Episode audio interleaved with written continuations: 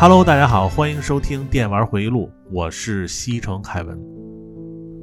啊，虽然没有用《英雄无敌三》里的 BGM，但是啊，尽最大的能力啊，用音乐呈现一下《英雄无敌三》史诗般的战役。呃，上周呢，我聊这个话题啊，又再次成功的勾起了很多听友的游戏瘾。很多这个听友问我。片头的音乐是什么？啊，这个是我自己啊，在这个国内外买了很多这个版权的 BGM，然后通过混音后期制作出来的。因为也是找了很多啊，都感觉不如原版的《英雄无敌三》音乐那么有感染力。包括这期也一样啊，希望在能够不用《英雄无敌三》游戏音乐的同时，也能给大家。带出点埃拉西亚大陆的味道，呃，这个时间啊过得是太快了啊！下个月这一晃又到圣诞节了啊，又过了一年。咱们现在在这个全世界疫情这么严重的年代啊，呃，就算您近期生活中啊、工作上还有生意上啊有一些不如意的地儿，呃，也不要烦心啊，因为其实。这年头啊，能够好好活着就已经不错了，不用要求太多，到头来啊都是自己为难自己。你像倒退好多年啊，虽然没有疫情哪儿都能去，但是不也没什么可玩的吗？对吧？现在起码你在家里吃喝玩乐这些事儿你都可以做，而且呢还有类似像这个电玩回忆录这种节目啊可以听。啊，所以还是建议大家啊，多在家里边待着啊，少出门，少聚会。呃，这几天呢，电玩回忆录微信群呢，也是一直在聊《英雄无敌三》的话题。呃，就当你玩腻了现在这些画面特别好的三 A 大作啊，你就像我那天在群里说的啊，呃，你可以这个买点零食啊，或者是整点那个熟食。然后买点那种就是碾着吃的花生米，你要不太懒的话，可以再摊个鸡蛋，对吧？然后再来点小二，这几十样啊，在电脑前面一摆，啊，闷一口小酒，然后开一局英雄无敌三，是不是感觉特别美？啊，就一边吃喝一边享受这每一回合的步步为营的感觉。反正这个游戏也不要求速度，是不是？呃，尤其是啊，只要一玩就停不下来啊！你比如那天啊，我一看晚上十一点了，我就想啊，这点时间玩点什么呀？开一局英雄无敌三吧，玩一个小时就睡觉。结果一开始呢，用这个外交术啊，在野外白收了一对大精灵。你初期能得到一对大精灵，那等于这局从一开始就玩活了。结果到最后啊，夜里四点才睡。这个玩过的都明白我说的意思啊。反正我觉得啊，《英雄无敌三》特别适合就这种时候玩，就跟那个同仁堂的大山楂丸一样啊，就一个功效都是解腻的。然后最近玩的游戏呢，还是《帝国四》，PS 五上呢是《使命召唤十八》。我觉得这代的战役做的还可以啊，虽然没有十六那么好啊，流程呢也比较短。不过呢，这个二战题材我一直都是非常喜欢的。难度方面啊，我建议啊，如果各位要不是特别较真儿的话啊，玩《使命召唤十八》一定别选那个老兵难度，不然这个某些关啊，你比如中途岛战役飞机那关啊，你就等着来回玩吧啊，不知道打了多少次才过。那咱们今天闲聊，先说这么多吧。因为这个《英雄无敌三》啊，这个东西实在是太多了。上期说了一期啊，感觉啊，这做两期可能时间不够啊，还得说三期。因为我说这个每一个兵种的方面啊，我还得再跟大家说一下这个联系到实战的用法啊，所以今天还是啊，要说细一点。啊，尤其是每个族的主力的兵种的用法，然后咱们继续啊，上次的这个种族排名加兵种的介绍，上次说到了第七名啊，该第六名了。第六名呢，就是这个塔楼族。呃，这个种族啊，虽然拥有最多的远程兵种啊，尤其是在守城的战斗中会打得很爽，就你不用出去拼命啊，就在这个城楼上边啊，用远程打下边的敌人就可以。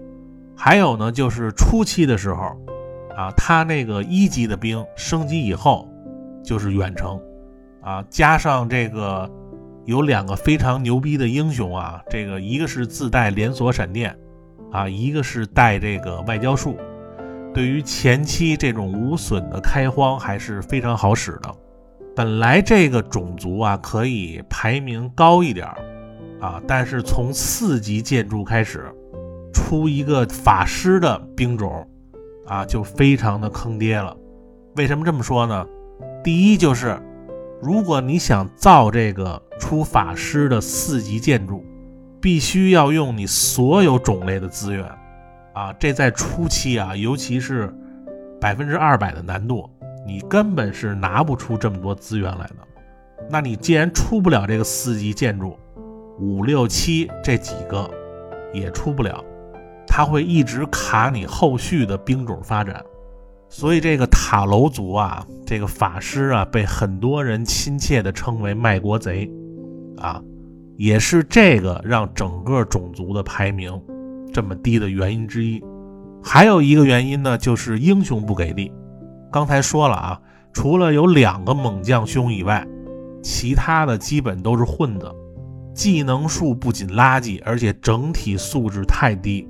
所以玩这个塔楼族啊，绝对是要看图的啊。富裕点的图啊，可以一试啊，因为后期啊，真的这个魔法和这个远程打人，真的能白瞎很多部队。而且呢，这个塔楼族啊，还拥有最强啊，也不能说最强啊，反正不是第一就是第二的六级兵种，才能让这个族啊这个名次保持在这个位置。下面咱们聊一下这个塔楼族都有什么兵种啊？一级兵啊，小妖精。啊，升级以后呢，变成大妖精，啊，这个只有升级以后才会变成的远程兵种，攻击力啊不怎么样，但是数量很多。一般打法呢，就是初期召唤一个英雄，啊，再加上本来选的英雄和城里能买的这个大妖精，啊，差不多运气好能有百十来个吧。作为前期出去开荒啊，占资源还是非常好用的。然后二级呢，石像鬼升级以后呢，变成这个石像怪，它是一个飞行单位啊，攻击力一般，主要的作用就是你可以把它分成多组一个单位的石像鬼，然后做炮灰，掩护这个远程的大妖精。石像鬼呢，它是属于无生命的部队。你像这个鬼族啊，就他的这个吸血鬼，他是不能吸这个无生命部队的血的。但是这个石像怪呢，他却吃这个失明和麻痹的这些魔法，和其他生命部队还不太一样。你像这个金人儿啊，是完全不吃这个失明、中毒这些魔法，当然也不能复活啊。但是这个石像鬼呢，他这个好的地儿没学来啊，不能复活，这个他学会了，所以呢，这个二级兵啊，只能是一个炮灰部队。然后三级兵啊，石头人儿啊，升级以后变成铁皮人，有一个特技，就是抵抗百分之七十五的魔法伤害，而且不受士气的影响，不吃这个失明、复活、中毒等状态魔法。然后作为三级的这个兵种还算硬朗啊，就是速度太慢。然后这个四级兵啊，就是刚才说的啊，卖国贼啊，就是法师啊，升级以后呢变成大法师，呃，他也是一个远程兵种啊，呃，升级以后呢有两个技能啊，一个就是在肉搏战中杀伤力不减，呃，作为英雄无敌三的远程兵种啊。一般如果啊身边有其他的部队，远程兵种的杀伤力就会大大降低，但是这个大法师呢，他有这个技能啊，就是远近打的伤害都一样。还有一个技能呢，就是都会降低两点本方英雄每次施法所耗费的魔法值。呃，这个还是一个非常实用的一个兵种啊。但是呢，就是这个出兵的建筑物资源要的太多，呃，能力还算不错。然后塔楼的五级兵啊，神怪升级以后呢，变成这个神怪主，呃，他也是一个飞行兵种，可以对自己的部队啊释放有益的魔法，呃，对地狱族的火精灵。啊，是他的对头啊，是增加百分之五十的伤害。之前说过啊，有一些对立的兵种都会增加百分之五十的伤害。你比如说天使和恶魔，还有就是这个黑龙和泰坦。呃，对盟友释放这个有益的魔法，它是属于一个高级魔法，能够持续六个回合。一般这种增益魔法就是这个嗜血奇术啊，或者是疗伤啊，这个攻击加速。或者是这个，还有什么大气神盾，还有什么这个百发百中，他不会对自己的部队释放那些无用的辅助魔法。运气好的话啊，还可以使出这个祈祷术。祈祷术呢是让攻击力、防御力和速度各加四点，呃，是最好用的增益魔法。这个效果相当于啊，攻击力上升了百分之十到二十。伤害呢减少了十到二十，所以一般 PVP 啊，你可以多带几组，就是这个一组一个这个神怪，然后一个神怪也可以释放魔法，因为出手快，还可以快速的压制对手的远程部队。呃，然后六级兵啊，蛇女啊，升级以后呢，变成这个蛇妖，这个他的技能啊，也是我最爱的技能啊，不受反击。啊，打了白打，还有一个呢，就是作为这个高级兵种啊，最实用的一招，就是总是可以对敌人造成最大的伤害。这个是什么意思呢？你看他每一个兵种的伤害值啊，你比如说伤害十到十七，他这意思就是说啊，每次打的伤害会上下浮动，而这个蛇妖呢，它的伤害是固定的，每次都是最大伤害。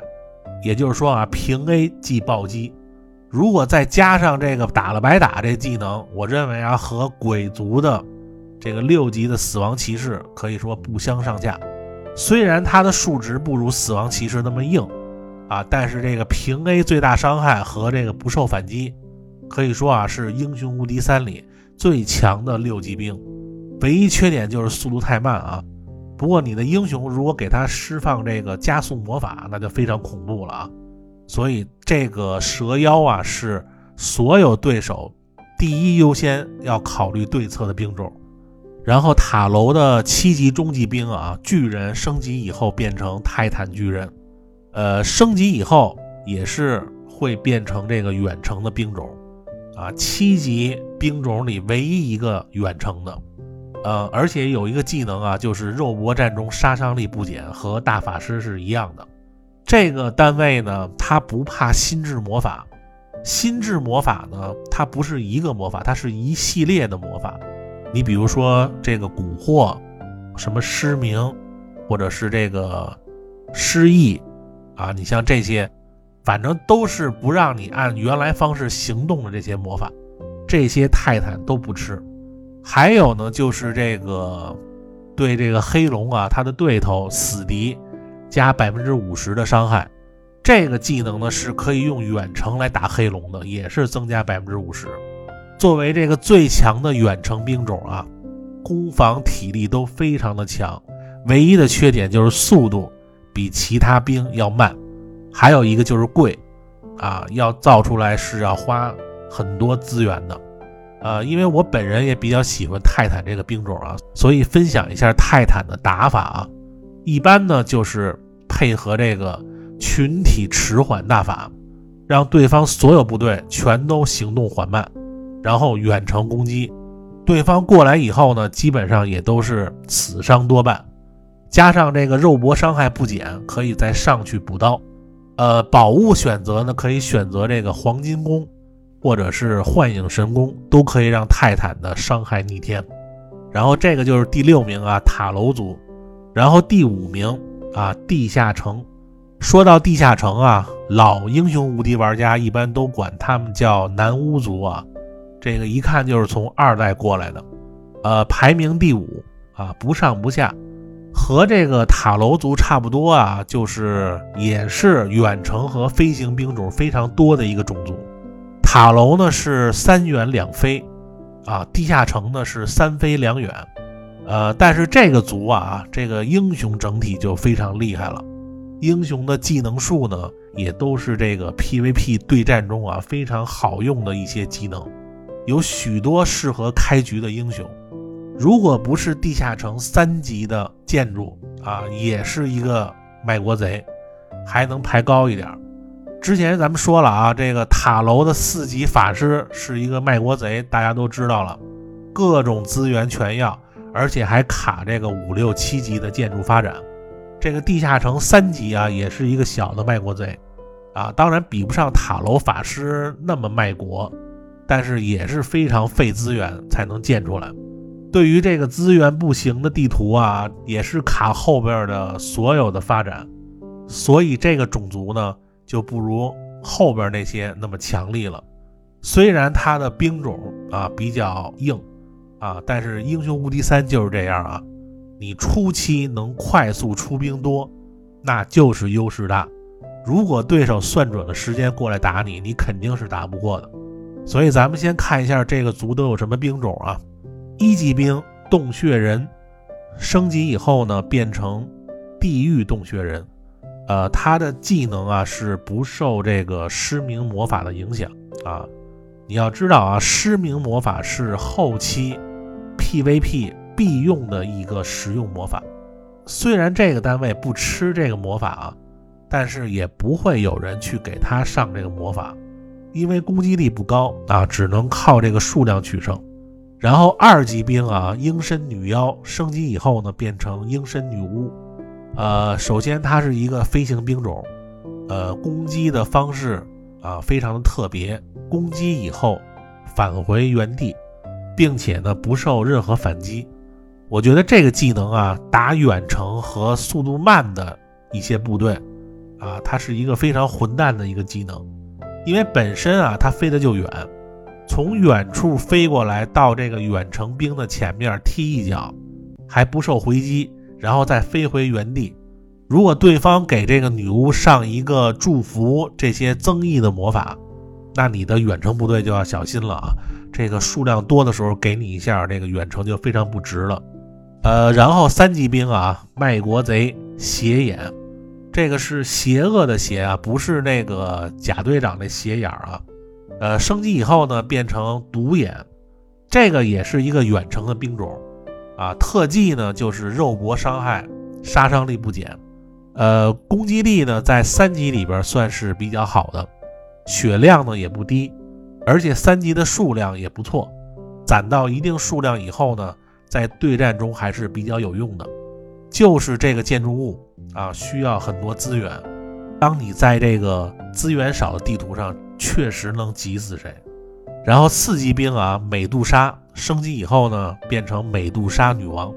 呃，她也是一个远程兵种啊，有两个技能，一个是肉搏战中伤害不减。还有一个就是有百分之二十的几率可以将敌人石化，呃，这个和上期要塞的蜥蜴这个技能是一样的啊，呃，这个兵种能远能近啊，血量呢稍微差一点，其他都挺完美，呃，然后五级兵啊，牛头怪啊，升级以后呢变成牛头王，呃，这又是一个牛啊，虽然和要塞那只牛没法比，但是呢攻防还是非常猛的。这个兵种呢有一个特技啊，就是士气至少都会加一。呃，这个士气啊，在英雄无敌三里是一个很重要的一个属性。通常的士气范围呢是负三到三之间。根据你所带的宝物和高级的领导技能啊，如果超过三都按三算，如果小于负三都按负三算。士气高的时候啊。是有一定几率可以两次行动的，所以不要小看士气这个属性啊！你在和牛头怪的战斗中啊，经常会看到这个牛头怪打完以后闪一下，又可以打一次，就是因为他的士气。所以在关键战役中啊，多一次这个行动就奠定了胜利的基础。然后地下城的六级兵啊，蝎师啊，升级以后呢，变成毒蝎师啊，它这个蝎是蝎子的蝎啊，是一个飞行兵种啊，麻痹。有百分之二十的几率可以使对手麻痹，然后这个技能呢是可以持续三回合。有很多人不知道麻痹是什么特性啊。首先呢，它是一个四级魔法，基本上英雄无敌三里的生物都会吃麻痹这个魔法。被麻痹的兵种三回合无法行动，麻痹状态的兵种呢被攻击时候反击的伤害也只有正常的四分之一。所以啊，是一个比失明更混蛋的技能。蝎狮呢，虽然各方面属性都很低啊，但是呢，飞行和麻痹可以对敌人的远程造成很大的伤害，这个才是它真正的作用。如果要找输出啊，那就找这个牛头和七级的黑龙。最后啊，终极兵种七级的红龙升级以后变成黑龙，呃，飞行兵种啊。升级以后的黑龙呢，免疫所有魔法。还有一个就是这个龙息，呃，它可以直接攻击直线上的两个目标。还有一个呢，就是对塔楼的泰坦有百分之五十的伤害增加。黑龙呢是英雄无敌三里啊标志性的兵种啊，三百的生命力啊，超高的攻防，十五的速度，让所有的对手，尤其是远程啊，都肝颤的黑龙。一飞过来，就这一吐就是两个目标，而且不受任何魔法，你定不住它。所以打黑龙最好是用那些啊不受反击的兵种去打，不然他这个皮糙肉厚，反击一下谁也受不了。之前大家都听说过这个火怪末日流啊，铁人末日流，还有就是黑龙末日流。呃，你用地下城啊，可以找那些就是魔力成长非常高的英雄。然后利用这个魔力加成的高伤害，带着黑龙在战局中释放这个末日审判啊，不会造成任何损失。一般黑龙末日流呢，也只有用这个毁灭之球或者是禁魔球才能克制住。然后这个就是第五名啊，地下城。然后第四名啊，壁垒。呃，这个种族呢，之所以能排到第四名啊。主要呢就是这个一级和三级的兵太厉害了，初级开荒非常的好用，而且不分好赖图，所有图都能适应。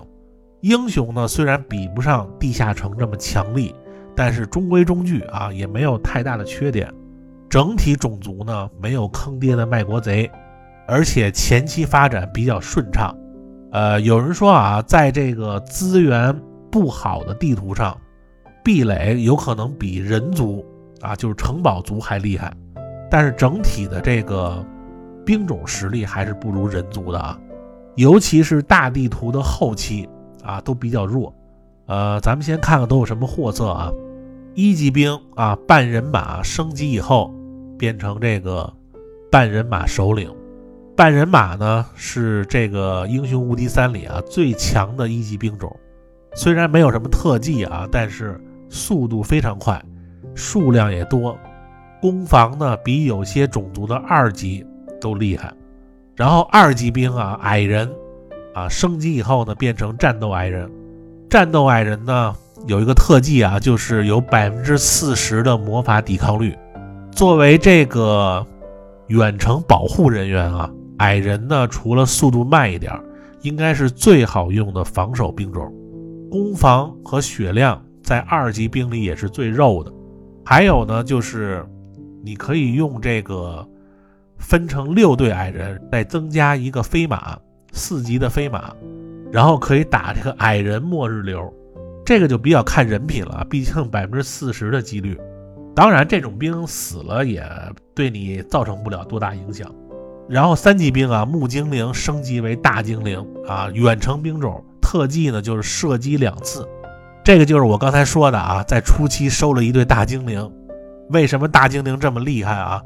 这个作为壁垒中唯一的远程攻击部队啊，在三级远程里也是最强的单位，而且是壁垒速攻的主要输出。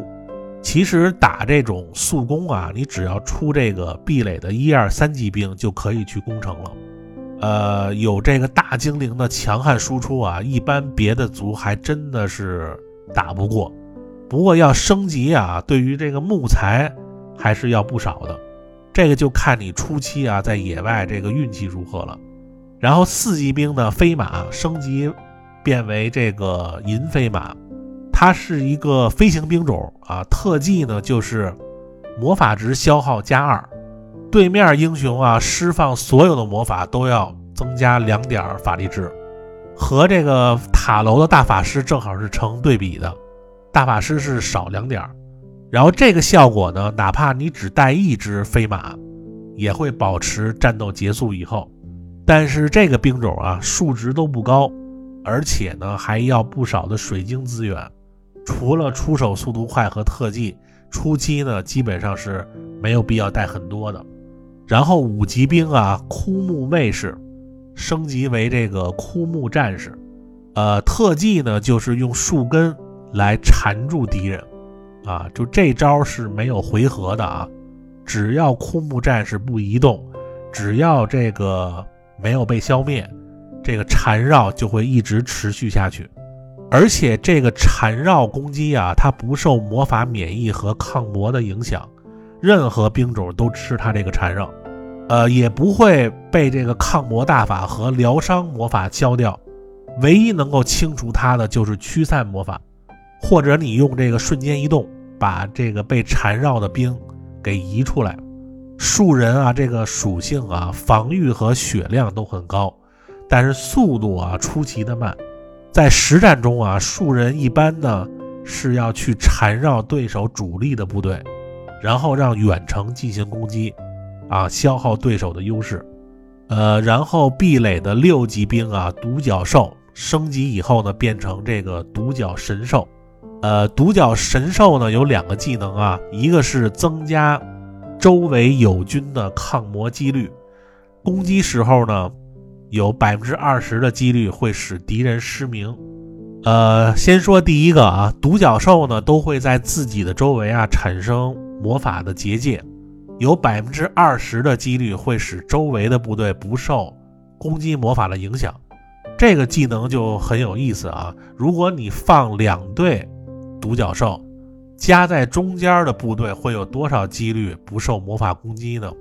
这个在网上啊有很多的理论啊，有的说呢可以叠加，有的说不能叠加，但是是有大神做过实验的啊。呃，多队的独角兽和独角神兽啊，它的抗魔率是不能叠加的。周围站再多的独角兽或者是独角神兽的时候，抗魔率仍然是百分之二十。这个有兴趣大家可以试一下啊。还有一个技能呢，就是百分之二十的几率使敌人失明，这个是独角兽这个部队最大的价值。刚才也说过啊，失明魔法是游戏中啊最实用的一招，所以玩这个壁垒的英雄一定要学会的魔法就是幸运，给独角兽上一个幸运，能够增加打击这个失明魔法的几率。还有就是这个独角兽啊。攻防血都非常的高，而且造价非常便宜，性价比也好，绝对是这个壁垒啊前期的主力部队。呃，最后啊，七级兵种绿龙升级以后变成金龙，第一啊是一个飞行兵种啊，免疫一到四级的所有魔法，比黑龙呢稍微差一点儿，但是速度和攻防都要高于黑龙。我记得原来啊，就是有很多英雄无敌的老玩家呀，都会讨论，在同等的条件下，同等的数量，金龙和黑龙哪个厉害？然后结果呢，就有大神啊做了很多的试验，呃，最后呢，就是在同等的情况下啊，这个金龙 PK 这个黑龙，由于先出手的优势啊，黑龙是打不过金龙的。但如果面对这种野外敌人啊，你比如说圣龙，黑龙会比金龙杀得多，所以金龙的这个速度和攻防啊，绝对是 PVP 中最实用的。只要你先出手，你就有很大的优势。同样啊，金龙花费也很高啊，要出金龙也是需要大量的资源。所以呢，它这个壁垒的核心打法啊，就是这个人马加大精灵，或者是再加上矮人的这种速攻打法。当你这个偷城和占领资源以后，再发展后期的兵种。反正就是一定不能拖啊！如果拖到最后，壁垒绝对会让你感到非常的无力。呃，然后咱们排名继续啊，第三名墓园，呃，也可以说是鬼族啊，或者是亡灵族。本来我想把这个墓园排在第二位啊，后来呢，也是和这个第二的这个种族又比了一下这个全兵的实力，还是把它排到了第三。因为墓园呢是本人最喜欢用的一个种族啊，也是 PVP 中必选的一个种族。玩过《英雄无敌三》的人都知道啊，墓园是所有种族里唯一一个越打兵越多的种族。其中这个招魂术啊，这个神技可以让你在后期带着几千上万的部队，即使对手有很多黑龙、大天使也无所谓。在几万部队的眼里，那都是一下的事儿。而且墓园本身的英雄就很强啊，再加上四五六级的兵种，个个给力，所以是 PVP 中非常不好打的一个种族。当然啊，墓园是需要时间来积攒兵力的啊，不适合快攻。在初期呢，还是老实一点，稳扎稳打比较好。然后咱们看一下墓园的兵种啊。一级的骷髅兵升级以后变成骷髅勇士，这里边说一下啊，呃，墓园的所有兵种都属于亡灵生物。这个亡灵生物呢，它是免疫心智魔法和失明，不受士气的影响啊，这些魔法都免疫。然后非友军的亡灵士气呢会减一，无法被吸血。呃，神圣血瓶呢每回合生命恢复也是对他们无效的。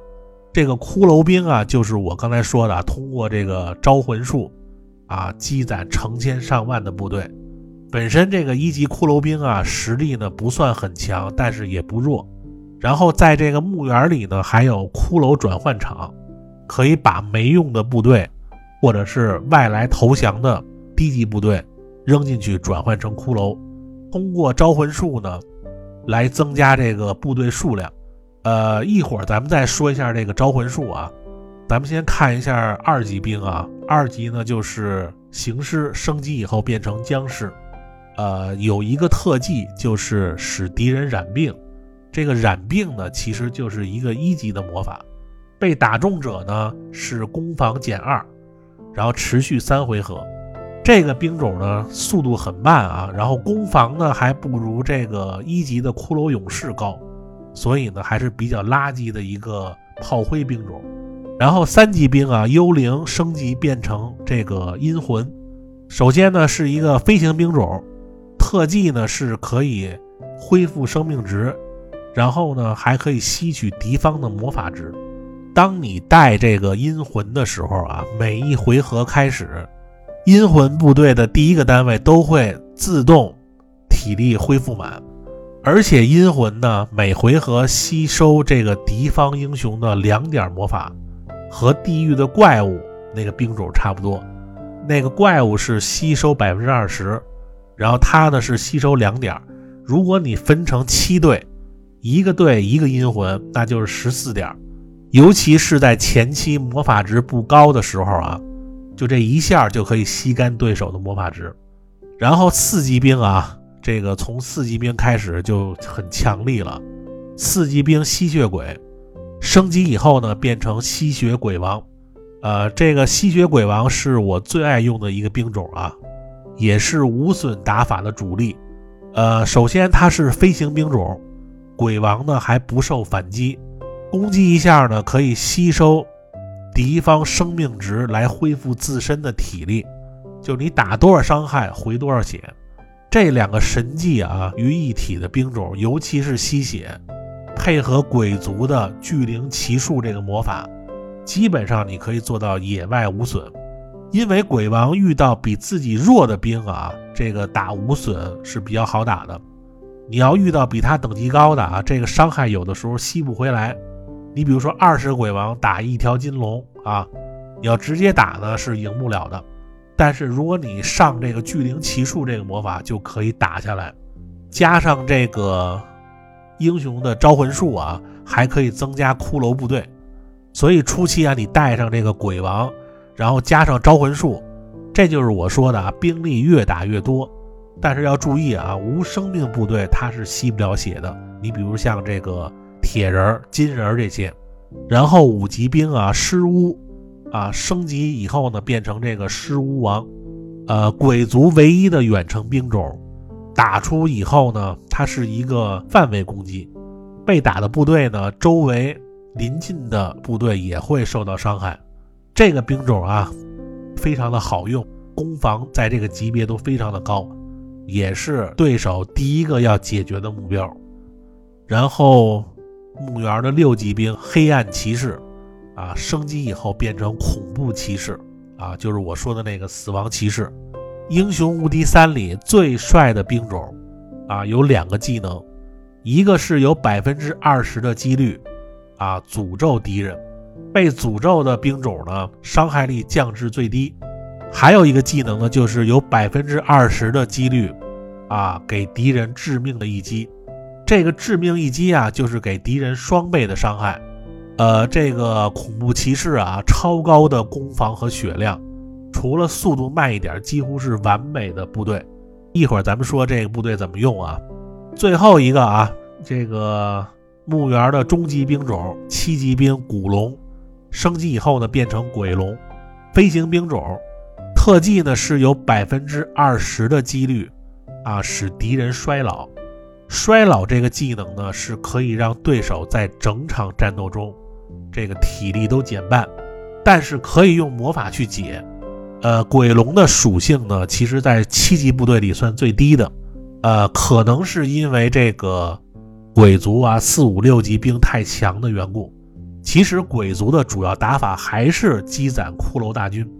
还有一个就是啊，在实战中啊，部队的士气和幸运都非常影响这个六级恐怖骑士出这个致命一击，而且呢，这个幸运和致命一击是可以重叠的。